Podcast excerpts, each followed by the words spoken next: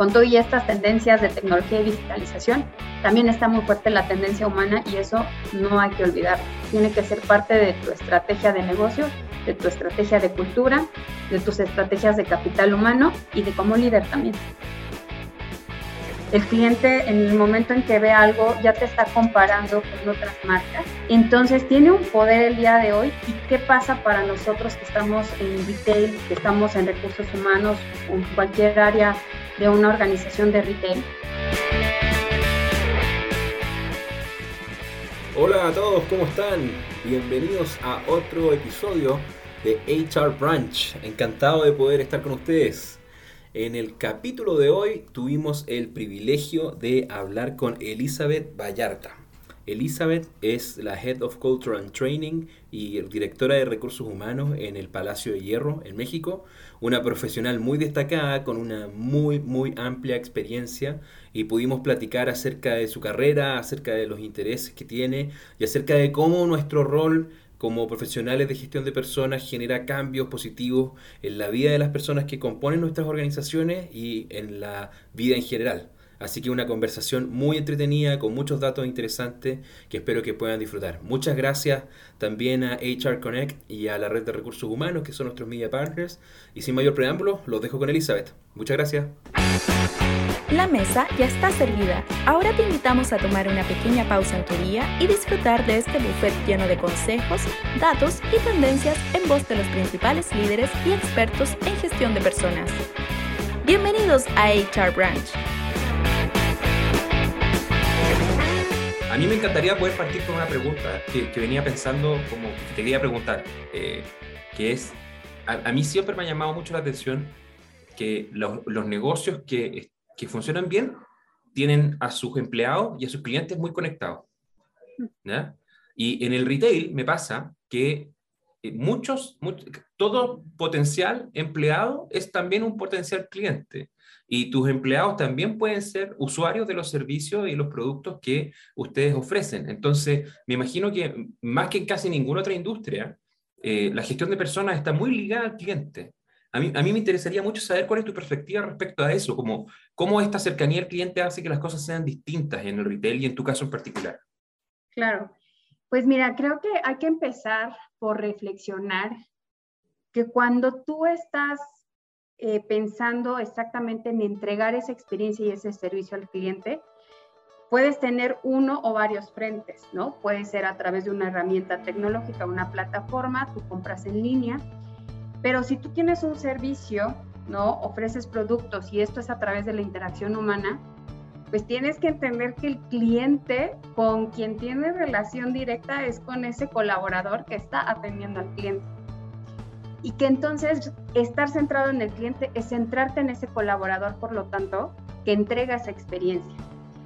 Esto yo lo aprendí de marcas que son maestras en el servicio, ¿no? Hay unas marcas en hotelería que es una de sus filosofías, pero también tenemos la marca de Disney que todo el mundo la ubica, ¿no? no importa en qué país del mundo estés, es una marca que todo el mundo tiene en mente y que exactamente son maestros de crear esta magia cuando tú visitas sus hoteles o sus parques, porque exactamente su premisa es trata también a tu colaborador para que ellos traten bien a tu cliente, ¿no?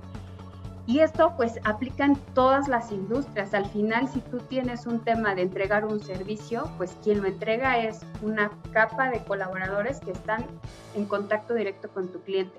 Pero además hacia atrás es cómo le generas esa experiencia a tu colaborador para que tenga la información, para que tenga la energía, para que tenga la motivación, para que tenga las herramientas para entregar esa experiencia.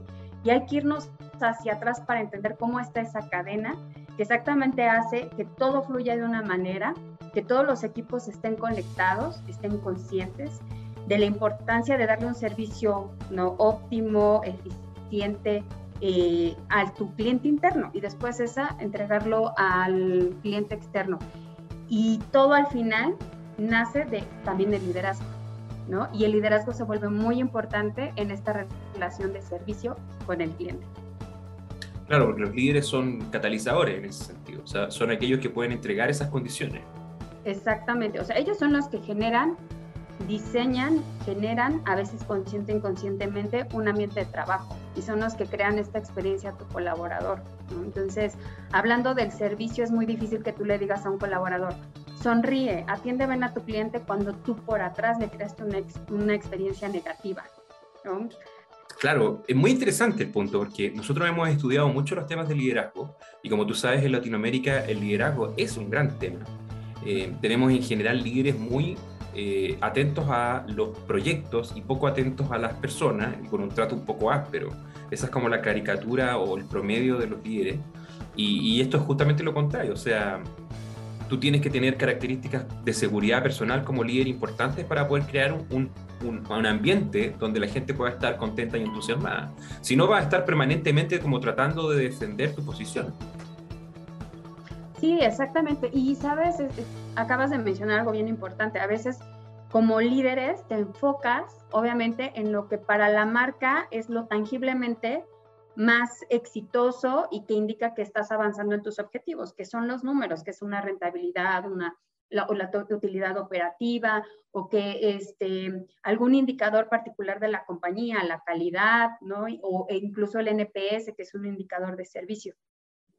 Pero se nos olvida muchas veces que para lograrlo es a través del equipo y a lo mejor sonará muy trillado, pero en el día a día el automático a veces nos gana. La ansiedad, la presión de, la competencia, de la misma inercia de la compañía, sí nos pone eh, muchas veces en este automático de, gestor, ¿no? De, de, un líder que es más administrador que líder, porque el líder tiene un matiz importante, que es influir en su equipo, motivar a su equipo para que logre un, objetivo. Es bien difícil y a veces sí vivimos con esa mentalidad de yo lo arreglo todo, casi casi yo voy y le resuelvo al cliente.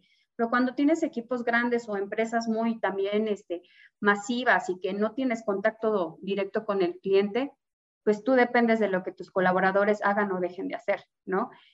Y imagínate que tú ante este liderazgo que, que requieres desarrollar en, algunos aspectos, generas esas malas experiencias y esos ambientes, ¿no? Carentes de esta motivación, carentes de esta cercanía con tu colaborador, carentes de reforzar los comportamientos que tú quieres que note el cliente y, o sea, se genera inconscientemente lo contrario, porque no creo que ningún eh, líder o directivo en una empresa o gerente se levante diciendo, hoy voy a hacerle la vida más complicada a mis colaboradores. No, pero muchas veces es esa falta de conciencia, porque el automático nos gana. Entonces, yo creo que uno de los primeros em, aspectos que debemos de trabajar eh, como líderes es esa conciencia, ese estar en el aquí y en el ahora, que te digo, a veces lo vemos muy romántico, pero se nos olvida que la parte que hace que tú cumplas tus objetivos es tu equipo. Son los equipos, a veces son equipos directos, a veces más lejanos, y el reto es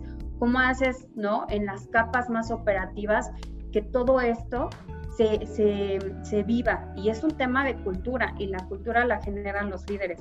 No, ahí no hay de otra, no es el entorno, no son los mismos colaboradores, una parte sí, pero otra es totalmente las decisiones que los líderes tomamos o no tomamos en el día a día. ¿eh? Eh, eh, es entretenido lo que está diciendo porque me recuerda a la, a la, a la, al ejemplo que diste hace un rato, donde eh, al final el que está creando el valor es el colaborador. Y tú tienes que pensar, ok, ¿qué necesita este colaborador para poder crear ese valor? Necesita información, necesita eh, equipos, necesita eh, herramientas tecnológicas, pero también necesita un ambiente que le permita dar ese servicio. Ok, ¿y qué necesitamos para proveer ese ambiente? Necesitamos un jefe que pueda, que pueda centrarse en eso. ¿Y qué necesita ese jefe? Bueno, necesita seguridad, necesita entender de que, no, de que puede pedirle a la gente que tome estas acciones y que se dé el tiempo de generar estas experiencias y que a él no lo va a poner en riesgo en su posición de, liderazgo. Y así para atrás es, entretenido porque uno cuando uno piensa en una organización, uno siempre como que mira de inmediato el CEO y los ejecutivos. Pero acá estamos al revés, o sea, en esta cadena que tú estás diciendo, el último eslabón es el CEO, es el que está al final de, la, de, toda la ecuación, en el fondo, de, de satisfacción del cliente. Eh, es como dar vuelta un poco la, la, organización.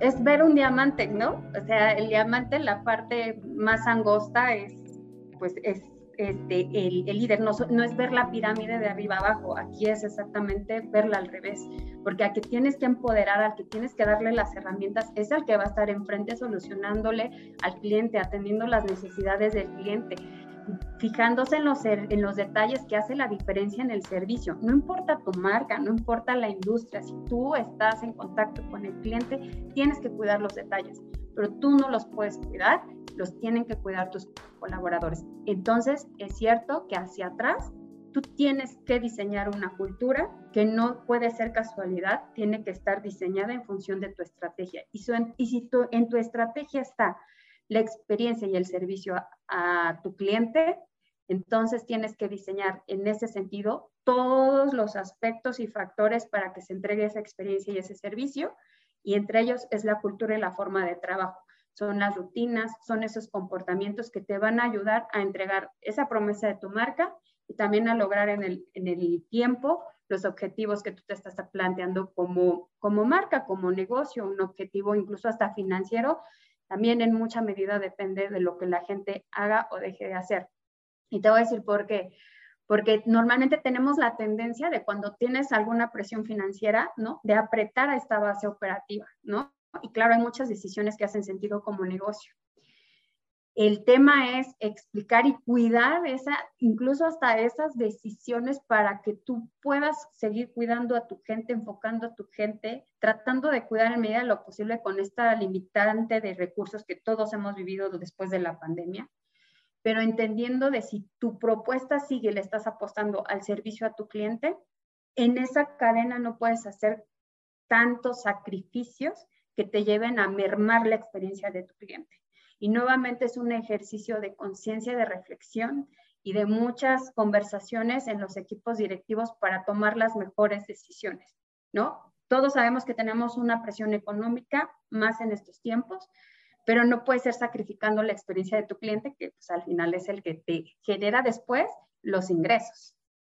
Claro, Elizabeth, ¿y cómo ustedes en, Casa de Hierro miden la experiencia de sus colaboradores? Porque esto al final, tú dijiste en un momento que, claro, la empresa ya es tan grande que los líderes ya no pueden estar presentes en el momento que ocurre el servicio y no pueden estar presentes en, el salón donde está la gente haciendo su break para saber cómo está el clima de ese equipo, sino que tienen que medirlo de alguna forma. ¿Qué, métricas están utilizando ustedes ahora para poder acercarse a esto? Mira, dentro del el Palacio de Hierro con todos estos, este, esta transformación y estos cambios que estamos haciendo, exactamente apostándole a la experiencia de nuestro cliente, pues la importancia de entender cómo están los colaboradores en una empresa tan masiva, utilizamos herramientas como el NPS interno, o sea, este Net Promoter Score que puedes ver afuera con el que se miden las marcas, es una herramienta que también nosotros utilizamos. Sí utilizamos las encuestas de engagement, pero esas te toman una foto y puede pasar un lapso de tiempo más grande en donde es muy difícil volver a tomar otra foto de ese tamaño porque es un proceso más caro, es un proceso que te requiere más tiempo. Entonces lo que hacemos es aplicar ¿no? algunas encuestas más pequeñas para que de forma más rápida, ¿no? en lapsos de tiempo más cortos, podamos entender cómo se siente la gente. Esa es una herramienta, ¿no? además de la encuesta de engagement o de ambiente laboral que es más tradicional y conocemos, tenemos este NPS interno para saber qué tanto, no solamente los clientes, nuestros, perdón, nuestros colaboradores internos están contentos con la marca, sino realmente qué tanto te recomiendan.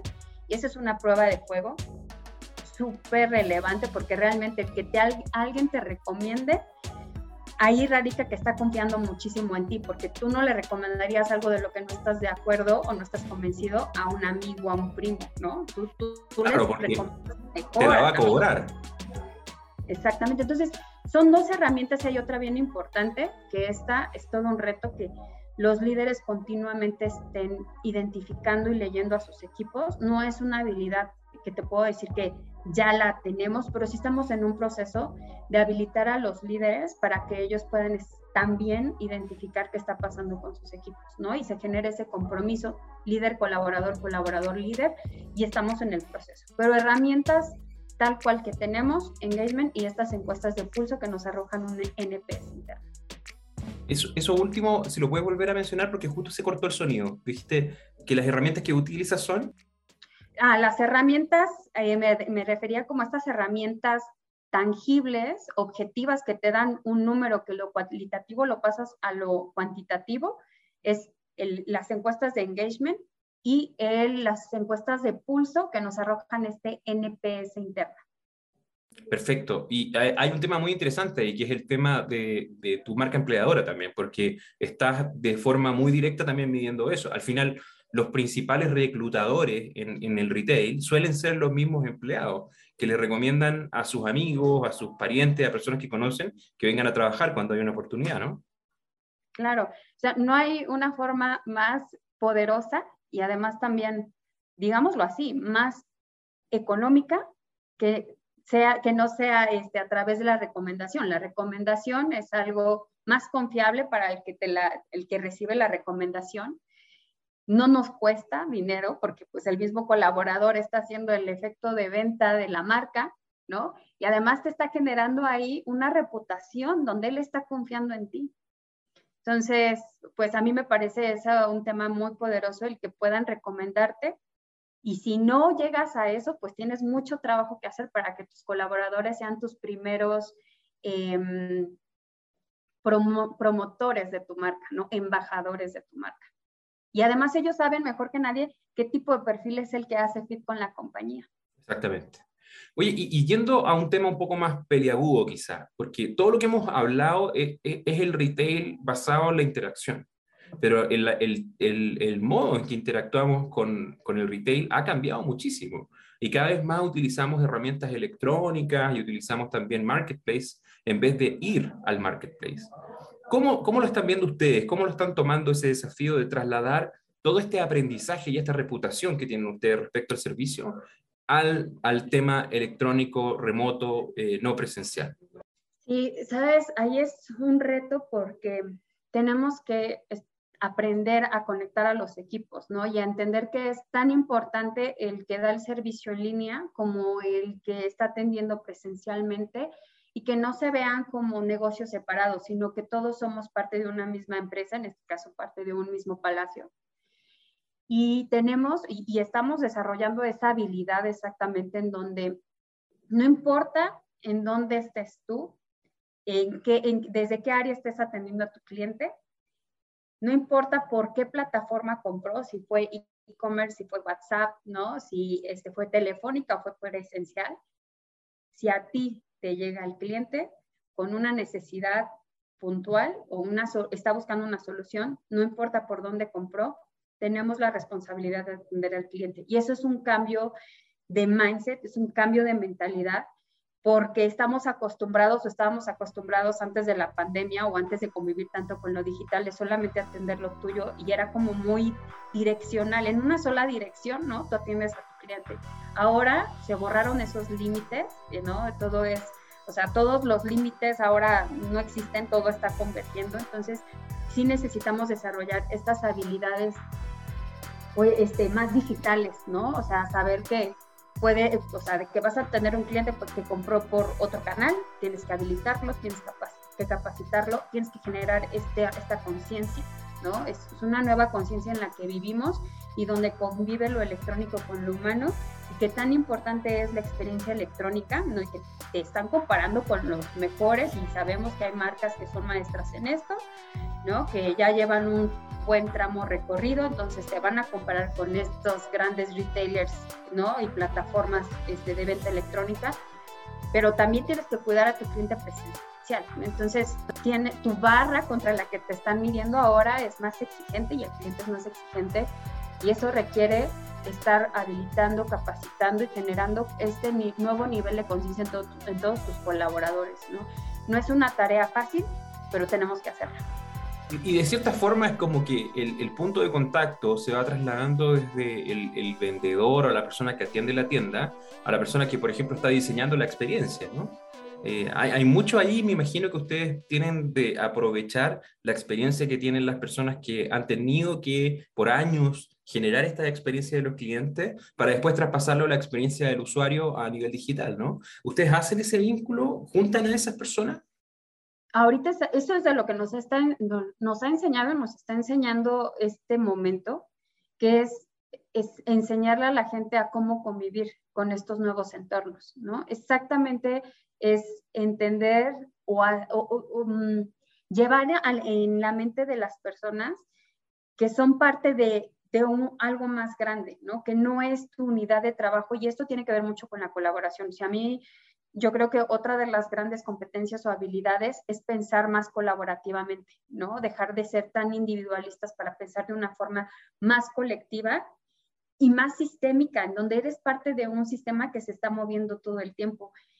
Y eso es un tema nuevamente de una nueva forma de trabajo, de una cultura de trabajo que necesitamos ir desarrollando. No solamente es la capacitación en sí y tener las herramientas en sí, es una nueva forma de concebir tu trabajo y de llevar a cabo todos los días estas nuevas habilidades que tienes que ir adoptando. De todas maneras, e, es un cambio bien importante y hablando de este cambio, eh, como te comenté cuando charlábamos antes, eh, muchas de las personas que nos escuchan están empezando a, interesarse en temas de gestión de personas o empezando sus carreras en gestión de personas. ¿Tú dirías que el retail sigue siendo eh, la, escuela de gestión de personas como, era, como lo era cuando empezamos a trabajar nosotros? ¿O, ¿O es más importante, menos importante? Yo creo que va a ser muy importante, pero tenemos que proveerle de otras tipos de herramientas, o no, más bien de experiencias al, cliente, ¿no? O sea, no es la venta como antes. El cliente, como te mencionaba anteriormente, el cliente es más exigente. El cliente en el momento en que ve algo ya te está comparando con otras marcas. Entonces, tiene un poder el día de hoy. ¿Y qué pasa para nosotros que estamos en retail, que estamos en recursos humanos o en cualquier área de una organización de retail? Entender esta exigencia, entender lo que tu cliente busca y ahora busca más, ¿no? Busca una experiencia más integral, una experiencia que valga la pena el haberse movido de su casa o de su oficina o de donde esté, físicamente moverse a un lugar. Ya te está dando su tiempo, además de su dinero. Tienes que hacer que esa inversión valga la pena. Y ahí puede ver, tiene que ver con una estrategia que tú me decías, ¿por dónde empezamos? Definir tu estrategia, ¿no? Para posicionarte con tu cliente es tu, obviamente tu portafolio de productos, pero sobre todo tu nivel de servicio. ¿Cómo vas a conectar con tu cliente? ¿Cómo vas a hacer que tu experiencia valga la pena y se, y se quede en su mente para volver a visitarte y volver a comprar? Entonces, a pesar de toda esta digitalización, a mí me, suena a lo que me estás diciendo, a que la gestión del talento es más importante, no menos importante, porque antes tú podías, no sé, tener un supervisor en una tienda muy fastidioso que se preocupara de que esté todo perfecto, y eso te controla en gran medida las desviaciones que puedan tener las personas que van aprendiendo o que están recién comenzando. Pero ahora, por ejemplo, tú tienes que diseñar experiencias que son mucho más complejas, que son multicanales, que no son todas presenciales, y esa, detrás de eso hay personas, y esas personas tienen que estar compenetradas con la misión de la empresa, bien seleccionadas, bien entrenadas. Entonces, el impacto de esa persona que, por ejemplo, está diseñando tu eh, marketplace virtual es mucho mayor que el impacto de un vendedor que a lo mejor tenía pocas interacciones por día. Así es. Y sabes, además las redes creo que también juegan otro factor, porque exactamente estas buenas o malas experiencias, ¿no? Van a hablar de ti en un medio tan volátil que de repente ya tú no sabías, pero es una buena o mala experiencia de tu cliente, la va a estar conversando con miles de personas, ¿no? Y de repente se vuelve algo que tú nunca dimensionaste que iba a suceder, ese bueno o mal prestigio que una experiencia pequeña causó una persona que a lo mejor no estaba preparado, no estaba consciente eh, de lo que estaba sucediendo. Y, te voy a dar un ejemplo de lo que nosotros estamos viviendo al día de hoy, ¿no? Antes teníamos un, un protocolo de ventas que era una receta de cocina y sigue la receta de cocina. Hoy eso ya no funciona porque hoy necesitamos que las interacciones sean más profundas, conecten más con tu cliente, porque para una interacción así de sencilla y superficial, pues están las plataformas. Entonces, ¿qué tenemos que hacer? Que la gente tenga más técnicas, más habilidades, desarrollarle el criterio con información, más para que, entendiendo más el negocio, para que ellos tengan las armas y las habilidades para atender al cliente que llegue con la necesidad, con la emoción, en el mood que, que llegue cualquier cliente, ¿no? Y que ellos tengan las herramientas.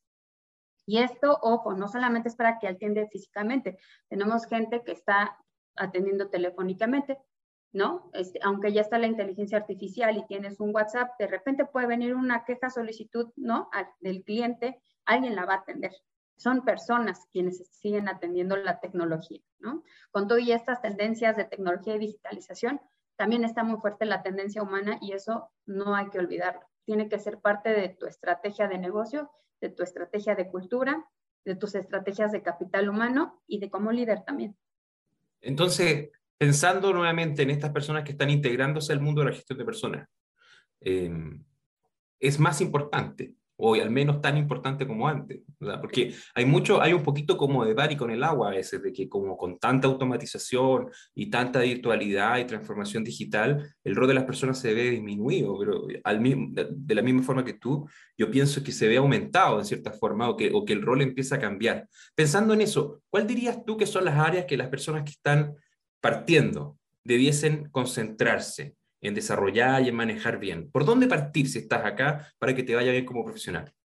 Mira, la primera es la colaboración, o sea, entrar con una mentalidad de trabajar en equipo. No va a brillar nadie al día de hoy que traiga esta mentalidad de yo puedo con todo, yo voy a hacer todo. No. O sea, realmente tu primera habilidad o competencia con la que tienes que llegar a una organización es con esta colaboración, con esta actitud para trabajar en equipo. La otra es con una mentalidad de aprender, de aprender de todo, de incluso poner a prueba muchos paradigmas que traemos que te pudo haber dado la escuela, ¿no? Pero esto se está moviendo tanto que tienes que llegar abierto, abierto, incluso esta palabra de resiliente, ¿no? Tienes que aprender a ser resiliente, que las cosas van a estar cambiando todo el tiempo.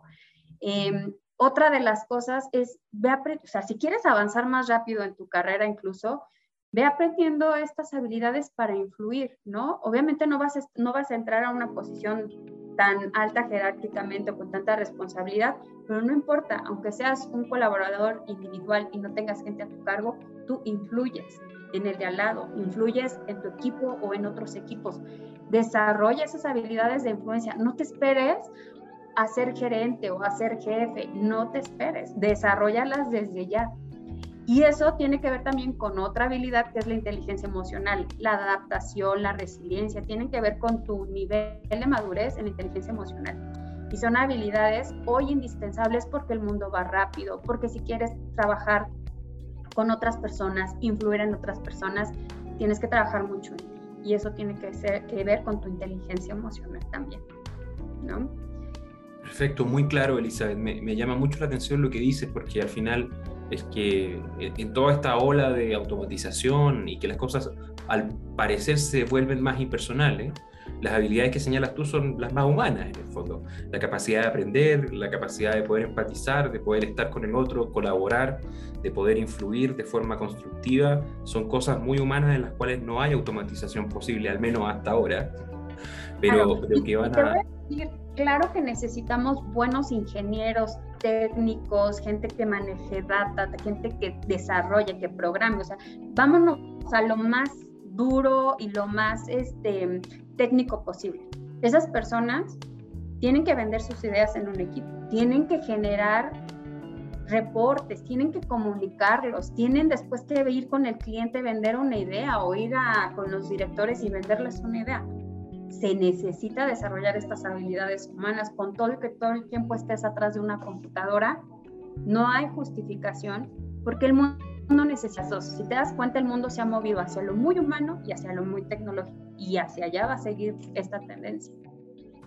Perfecto, Elizabeth. Oye, te quiero agradecer mucho los minutos que nos pudiste dedicar. Eh, tu experiencia y también la buena onda de poder compartir tu perspectiva con las personas que nos escuchan. Yo creo que esto le va a servir mucho a las personas que están trabajando en retail, en recursos humanos, en distintas cosas, porque es una perspectiva muy, muy completa respecto a lo que está pasando y, a nuestro rol también como personas que tratamos de influir y, de cuidar personas en, en lo que estamos haciendo. Así que muchísimas, muchísimas gracias por tu tiempo y por tu generosidad y espero que nos podamos ver pronto. Claro que sí, Felipe. Muchas gracias a ti y también pues a todo el equipo de Ranking por la invitación. Encantado, cuando tú quieras. Un gran abrazo. Nada como un brunch para actualizarse. Esperamos que hayas disfrutado de esta conversación presentada por Ranking. Encuentra todos nuestros capítulos en YouTube y Spotify. Suscríbete a nuestro canal y no olvides dejarnos comentarios. Nos vemos en otro capítulo de HR Branch.